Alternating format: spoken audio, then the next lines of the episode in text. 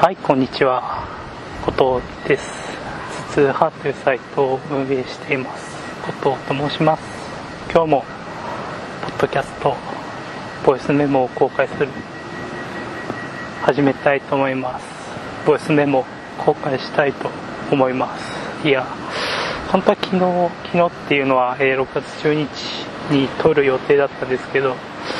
まあいろいろ公演が使えなかったりとかして、雨が降ったりとかね、大雨が降って、公園に撮ってる場合じゃなかったりして、更新が遅れてしまったのですが、まあ、これからもこういうことはあるでしょうね。そもそもなんでやってんだっていうね、問題もあるし、気分ですから、聞く人が増えないと撮らないっていうね、あと、その可能性は大いにあるね、それはね。はい。誰か聞いてくれないかなと思いますよね。本当に。まあそんな面白くないから聞いてもらえ、聞いてもらいたいってそんな胸を張って言うようなことではないんだ、言えるようなことではないんだけど、でも前回とか結構良かった気がするんだけどな。まあ自分に関してはちょっと評価があんま甘なのでね、よくわかりませんが、どうなんでしょうか。面白くないぞっていう意見も含めて、t ごと 27.gmail.com もしくはコメント欄まで何かコメントいただけるとそれに対するお返事をするかもしれないし傷ついてもう更新しないかもしれないっていう。そういう感じでやってます。はい。最近そうあれですよね。綿野啓太さんっていう方のあの週刊読書人でやってる連載が面白いですよねっていう話。論調だっけ？の話します？うん。読読まれた方わかると思うんですけど結構難しいですよねあれ。いや難しいけど一応読んで難しいこととかを読んでるんだよっていうことをやっぱりアピールしていきたいよね。それは。難しいこととか思想とか哲学とか批評とか。意外と知ってるんだぞっていう話をねブログに書いてます。公開されてないものも含めて。はい。難しい。別にその論理的にその複雑に入り組んでるから難しいっていうわけじゃなくて固有名詞とか慣れない単語とか用語が出てきたりするからや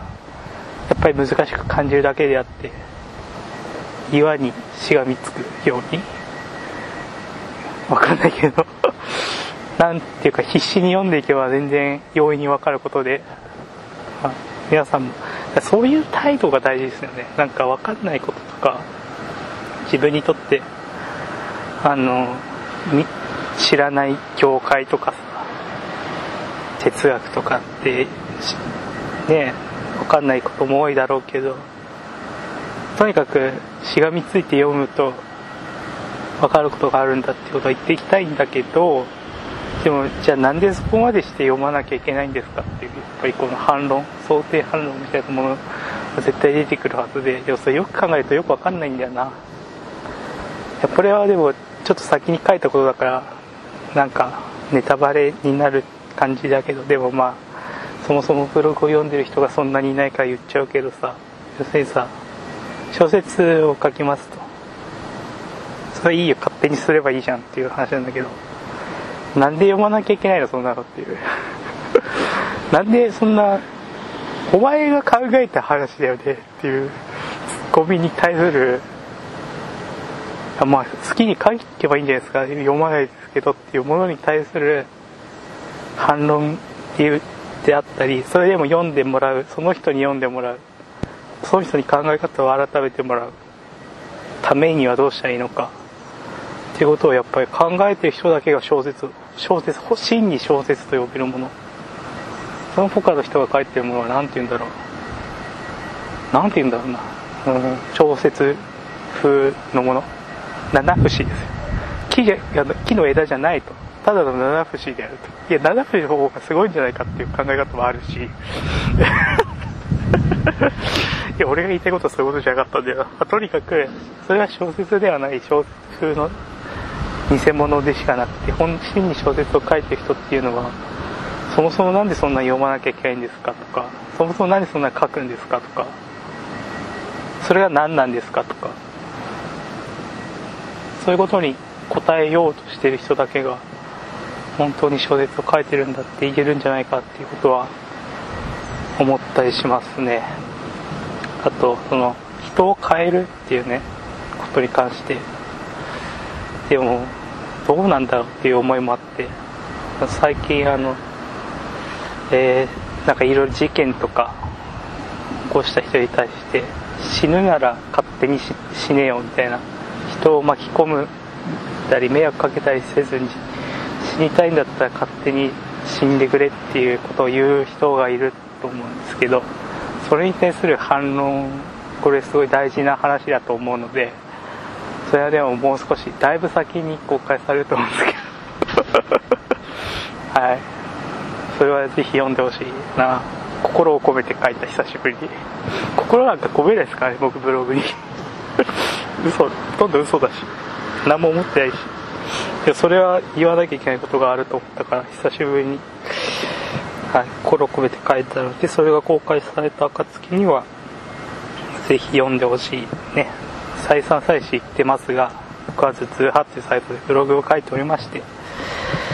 それをもとにいくつかねまた話していこうかなと思っているわけですね。ブログを開くと広告が出てきてそれがうざいと。それはもう書いてる僕も同じですから。書いてみる僕も面倒くさいと思ってるんですけどもうしょうがないですよね。お金が欲しいので。は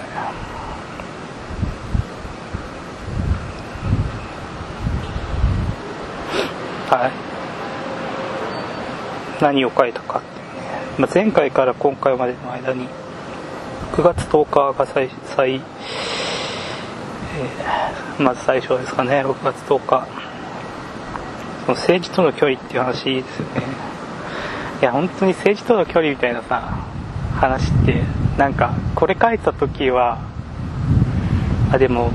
是枝監督の話とかから引っ張ってきてるからもうあれだったのかタイムリーだったのか。それ以降やっぱりラッドウィープスの「日の丸」っていう曲のね歌詞の問題があってすごくあの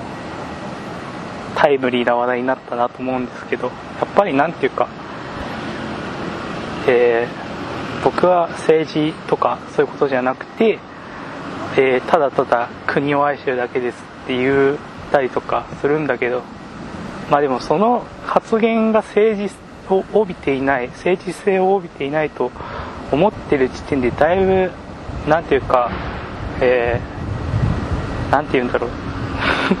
どの罵倒語が正しいんだろうって。だいぶ何て言うかな、まあ、ぼんやりさっていうか。そもそも僕は右でも左でもありませんっていうことだって政治なんだっていう意識とか右でも左でもありませんですが〇〇ですっていうことにも政治性が帯びるんだっていうことを理解していかなきゃいけないしその大文字の政治とかってよく言いますがそれなん大文字の政治とは何かって言われたらまだ難しいけど何ていうかな。例えばさ政治家が関わっているものが政治とか国会で論戦されているものが政治とか総理大臣とか大臣とか分かんない。議員を選ぶのが政治だ。投票が政治だって結構思ってる人も多いのかもしれないけどでももっと政治っていろんなレベルで政治ってあるんだよってこととかいろんな行為も政治っているんだよとか。そのね。僕が最近あの昔のライフ文化系トークラジオライフって TBS ラジオの番組ですけどいろいろポッドキャストがポッドキャストじゃないのか今ラジオクラウドっていうね 本当にめんどくせえシステムだなと思いますけどね。ポッドキャストで戻してくれよっていう思いはやっぱり少なからずあるわけですけどもで昔のライフを聞いてたりするわけですがその中であの森山博之さんっていうね編集者の方があの豆腐屋で豆腐買うのだって政治だっていうことを言われてて、うんまあ、そういうことってあるんだよねっていうことですかね。はい。でやっぱり将棋の騎士が僕は好きだからやっぱり何て言うかな。僕があのゴルフの松山君いるじゃないですか。が彼があのトランプ大統領と安倍首相のゴルフの場に同席されたさせられたことに非常に怒ってるわけですよ。ていうかそれこそマジで政治利用じゃんってことでもあるし。何ていうかな。まあでも本人がそこで逆らったり逆らうっていうか反対したり関わりませんっていうことに意味が帯びてしまうことそしてその意味が帯びることを回避しようとすることってすごい日本的だなと思っていてなんかこうねあのアメリカの NBA のプロバスケットボールリーグの選手が優勝したらホワイトハウスに招かれてたんだけど今まで。それを拒否しますみたいな話を読むと、まあ、やっぱめちゃくちゃなことやってる人に対してはやっぱりこうね反対していったりした方がいいんじゃないかなってね、棋士のね、人がこう褒められたりとか、なんかイベントに出てもらうとかっていうと、なんかこうね、へこへこしちゃうところがあり、まあでももしかしたら、棋士の人たちの中に、その、現政権とか、現体制を支持してる人がいるのかもしれなくて、で別に何、誰が何を支持するのも自由だから、本当にそうなら、別にそう言ってくれれば僕は何とも思わないんだけど、そういうわけでもないわけだし多分聞かれたら別にそんな積極的に支持してるわけじゃないですよって言うと思うんだけどでも行動としてやっぱりペコペコしてしまうところに何ていうか寂しさを覚え、うん、でもどうなんだろうな。今の政権を支持しますってはっきりあのなんて宣言される方が寂しい気もしないでもないけどそれはやっぱりこう自分がね反反政権的な立場を取っている体が、うん、そういうなんていうのかな敵味方みたいなこうに分かれていく社会は本当に嫌ですね。どっから今迷路みたいになってなりましたよね話が。どっから入ってどこに出ていくのかっていう。途中どこを取ったのかもよくわからないっていうね。はい、語りのマジックですよ。語りにはマジックがあるってことをやっぱ伝えていきたいし、うん、この話は後で出てくるだろうからその時またしよう、うん、そうそうだからえっと6月10日に小説っていうかなんていうかフィクションで出したのの解説をしているんだけど、うん、これそのなんかいろいろ書いたからにはさやっぱり自分としては責任取らなきゃみたいな思いもあって文化系トークラジオライフ過去回とか決断主義トークラジオアライブとかね全部そんな全部が全部面白くないですよそれはもちろん。ね文化系トークラジオアライブの本当ボリューム3なんか本当にひどいんだから あの今でこそあの荻上チキさんって本当に何て言うかなまあまっとうな人っていうかまあ言論人としてまあまあまあある位置を占めているわけだがし何ていうか、えー、なんていうのイメージ。その公のイメージ的になんていうかまともな人っぽくなっているがその決断主義トークラジオアライブっていうねその宇野恒弘さんと東博樹さんがやっていたその文化系トークラジオライフをパロったラジオ番組における荻上チキの発言とか本当に結構なものがある。でもあの時の東さんも結構その論戦相手が東さんだったんだけどその東さんの主張もよく精査してみると結構ひどいこと言っているのだが すごいすごいやり取りをしていたりするわけですよね。こう嫌味を言い合ったりとかしているわけで、まあ、人間は変わるしね。まあいろいろあったよねってね。そうやってこうでその後この仲良かった東博樹と宇野恒弘がどうなるかとかね。浜そこに同席していた浜野聡がどうなるかとかね。アイドルを運営してどうなったかとかね。全部知っちゃってるわけじゃないですか。そう思うとこう遠い目をしてしまうっていうね。歴史を見るときは僕の遠い目。やっぱ伝えていきたい。伝えたくは別にないか。いやそういうのがそういうことを知り知った後に過去を振り返ってみるとうんなんか複雑。でそこで結構いいなんていうかなそのボリューム3ではないけどボリューム4かではその会社を作りますっていうことを言っていて宇野恒弘さんと東博樹さんが。でそそこにはねまああの後にそのポンテクチュアーズっていう会社のねお金を横領したんじゃないかっていうこうね人とかね結局辞めちゃう人とかねもっと同席してたりするわけですよ。そういうことを見ながらねそのそういうことを知りながらそこで語られている理想とかこれから社会をどうしていきたいかみたいな話を聞くとこう味わいが二重にも三重にも違うんだっていうねことを言っていきたいわけです。はい。6月11日の短歌はどうでした？反応がないっていうことはやっぱあんまり良くなかったのかな。まあ良くないのかもしれないけどとにかく僕が好きな短歌を23週読んで次の日に行こうかな。えー、好きな好きなやつ。好きなやつね。好きなやつ。床はピンとボールと関係を持つ。選手はボールを投げるしかない。可愛い子と。可愛くない子のボーリング。決勝は可愛い子が勝った。誰だってストライクくらいなら経験がありボーリングはすごい。ストライクがストライク及び点数は売買ゲームさながら増えた。ボーリング終わって走るモンゴルの馬も同じアジアンのどこかに。まあこれはダメです。いやわかんない。まあまあ。まあね。そういうことですよ。はい。6月12日。あこのねこういうことやりたいんだなと思ったのはあの6月12日のブログくだらないことばかりじゃないと分かっているよっていうのを読んでもらうと頭がダイエットしているっていうので始まって終わりが、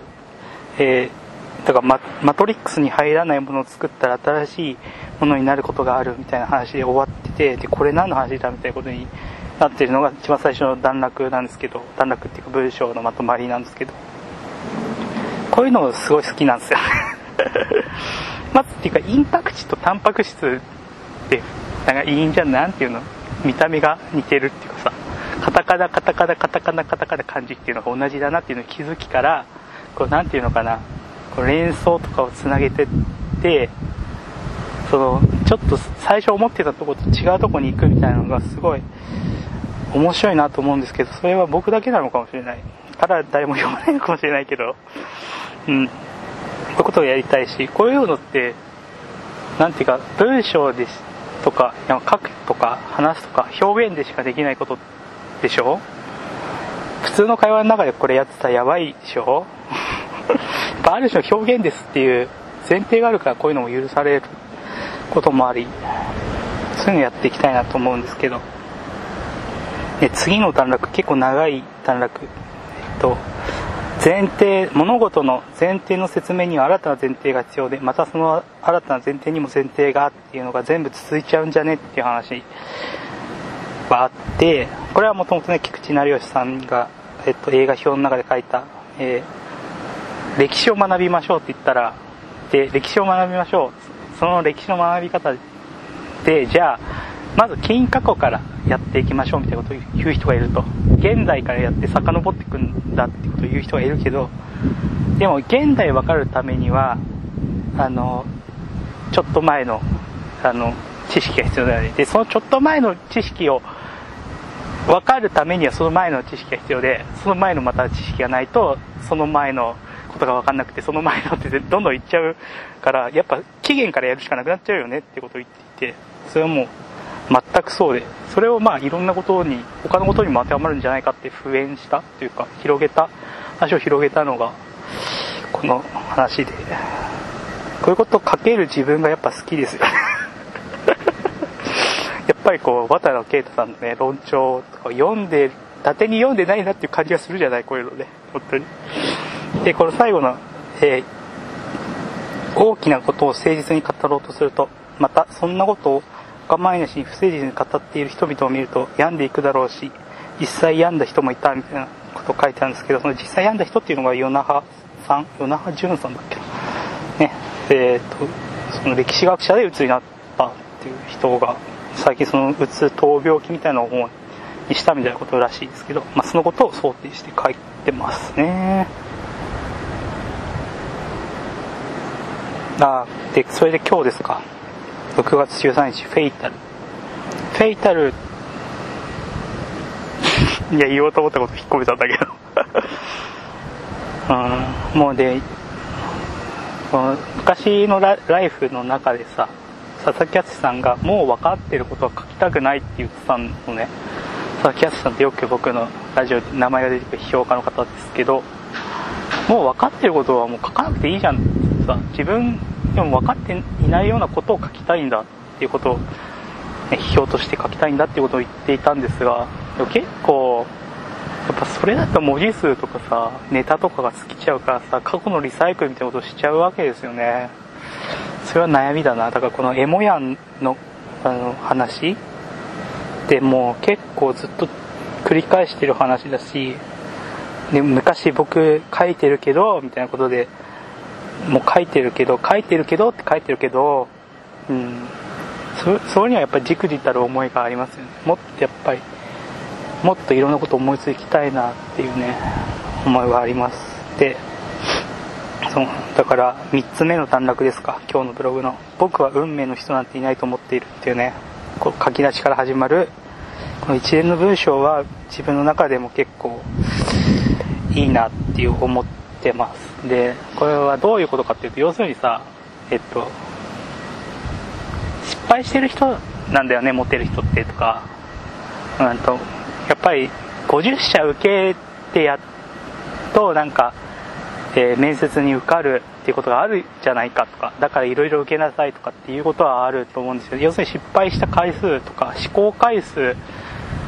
が多ければ多いほど、え、成功回数が増えるんだから失敗しなきゃダメだよってこと言うんだけど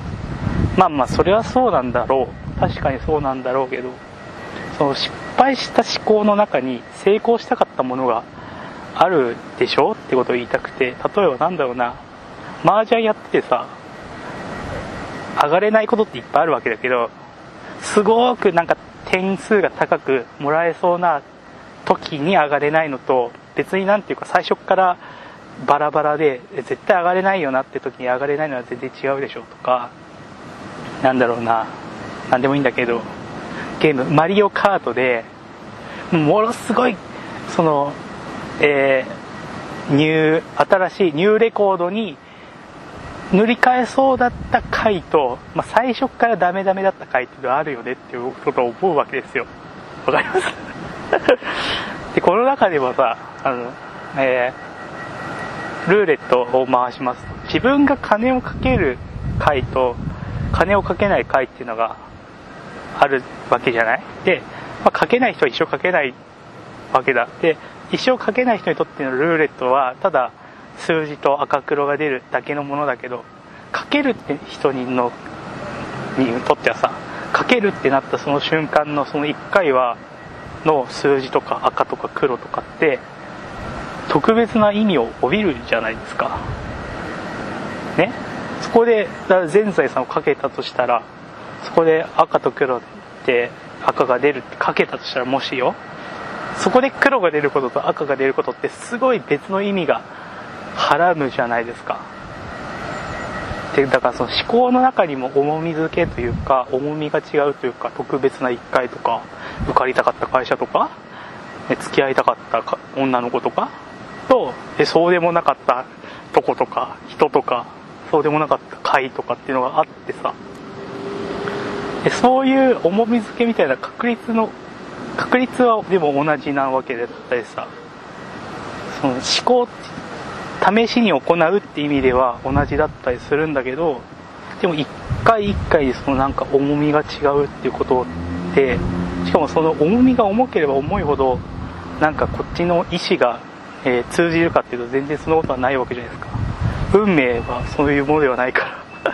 なんかお金をいっぱいかけたからえー、自分がかけた赤の方が出やすくなるみたいなことはないわけだからどんだけお金をかけようと赤が出るか黒が出るかは2分の1だったりするわけでしょ。それなんていうかそのなんか運命に重みけの違い違いはあれど、えー、そのその思考の出目とか、えー、結果にはこちらの意思やその重さみたいなものが全く反映されないっていうそのしょうもない運命のもとに滑られている感じがすごい人生って面白いんだなはい思って書いてました。はい。こうやって説明しちゃうとなんかあんまり良くないのかな、まあ、読んでもらえれば分かると思って書いてあるんだけどもし読んであんまりピンとこなかった人がいたとしたら、ね、こんなむにょむにょ言っちゃうのはなんかまあでも全部書いてあるよなみたいな喋ったこと今全部書いてあるつもりでね本当に。あのやっぱりちょっと違う語り方をね発明しないといけないですよね。わざわざブログに書いてあることを一字一句同じように発言するんだったらねポッドキャストなんかやらなくていいわけだし。ポッドキャストも考えてるんですよね。なんか、もう一個あるといいなと思うんだけど、なんか今だとブログとポッドキャストを行き来してるわけじゃないですか？ブログにもポッドキャストのこと書いて、ポッドキャストではブログのこと喋ってみたいな。そう、なんか三角形にできるとうまいこと循環するのかな、みたいな。もう一個、なんか、いや、わかんないけど、なんだろうね。わかんないけど。もう一個あるとか、まあ、あるいは外の目誰かのコメントとか、誰かの批評とか、が入ってくるとまた違うのかなと思って。んですけど、なんていうかやっぱ自家中毒的というかさ、同じ自分のことを自分で反復するって、要するに、そうやってネトウ用の人とかもそうだと思うんだけど、ネトウ用の人がやってるのは、だから自分みたいに同じこと考えてる人のとの反復の中で、えー、思考が強化されていったりするわけでしょ。だから、それは自分と喋るっていうのと変わらないわけで、本当は自分と違う人と喋ってお互い意見が変わったり新しいこと発見したりするのがいいんだ。そういうのはこれはでも僕の哲学だから賛同されない人もいるかもしれないけど、まあ、ととにかくやっぱり自分と自分との会話ブログとポッドキャストってそうなっていてなんかこう出口がない感じというのがやっぱりこうアクセス数アップにつながらない要因なのではないかと思ったりするわけですよね。はい。まあねまあ、また次回以降までの間にいろいろ考えつつね、まあ、ブログも書きつつ、ね、バイトにも応募しつつですよ。はい。落ち、落ちつつね、落ちつつね、落ちつつね、落ちつつってすごい言いにくいな。はい。まあ、日々を生きていきたいと思います。はい。まあ、次回はまたいつになるか分かりません。一応火曜日と金曜日に撮るっていうサークル？サイクル？で、あ、そうそう、小沢健二のさ、話が飛ぶな。えっと、なんだっけ、愛すべき、生まれて育ってきたサークルみたいな歌詞があるんですよ。何の曲だったっけなえー、調べればいいのか。愛すべきね。えー、何だったっけな歌詞。なんかの歌詞なんですよ。天使たちのシーンの歌詞なんですけど、要するに、僕が言いたいのは愛国とかさ言う人